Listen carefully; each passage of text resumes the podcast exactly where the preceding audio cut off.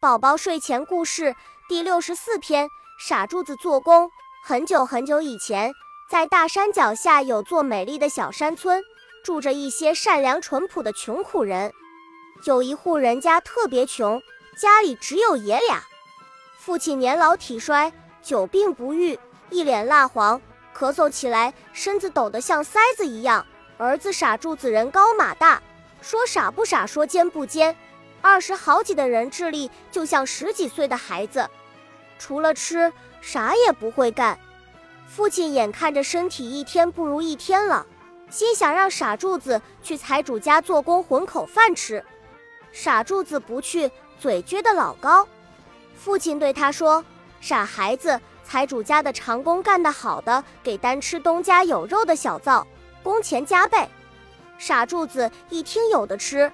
嘿嘿笑着答应了，嘴里嚷嚷着：“爹，这就去，这就去。”老父亲送他走的时候，忍不住流了几滴浑浊的泪水，几次想喊住他，都强忍住了。这把老骨头就快散架了，这傻孩子跟着他咋活？去闯闯吧，好歹混口饭吃。傻柱子到了财主家，其余的长工见他傻兮兮的，都对他特别照顾，教他怎么种地。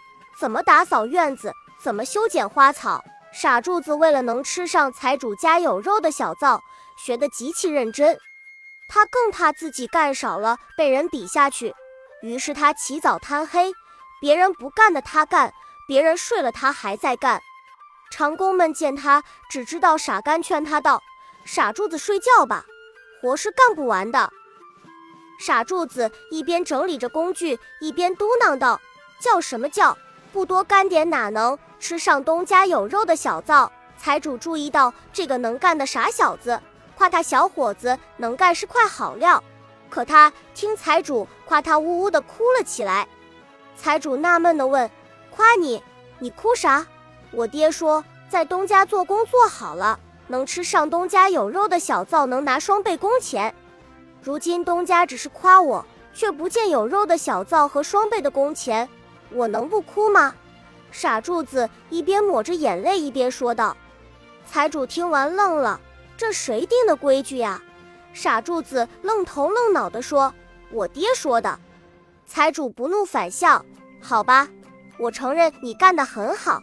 从明天开始，你就可以吃东家有肉的小灶，拿双倍的工钱。”傻柱子听完兴奋的大叫：“俺爹没骗俺，俺爹没骗俺！”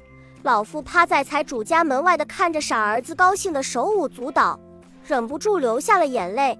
突然，他剧烈的咳嗽起来，几乎直不起腰，许久才拖着蹒跚的步子朝家的方向走去。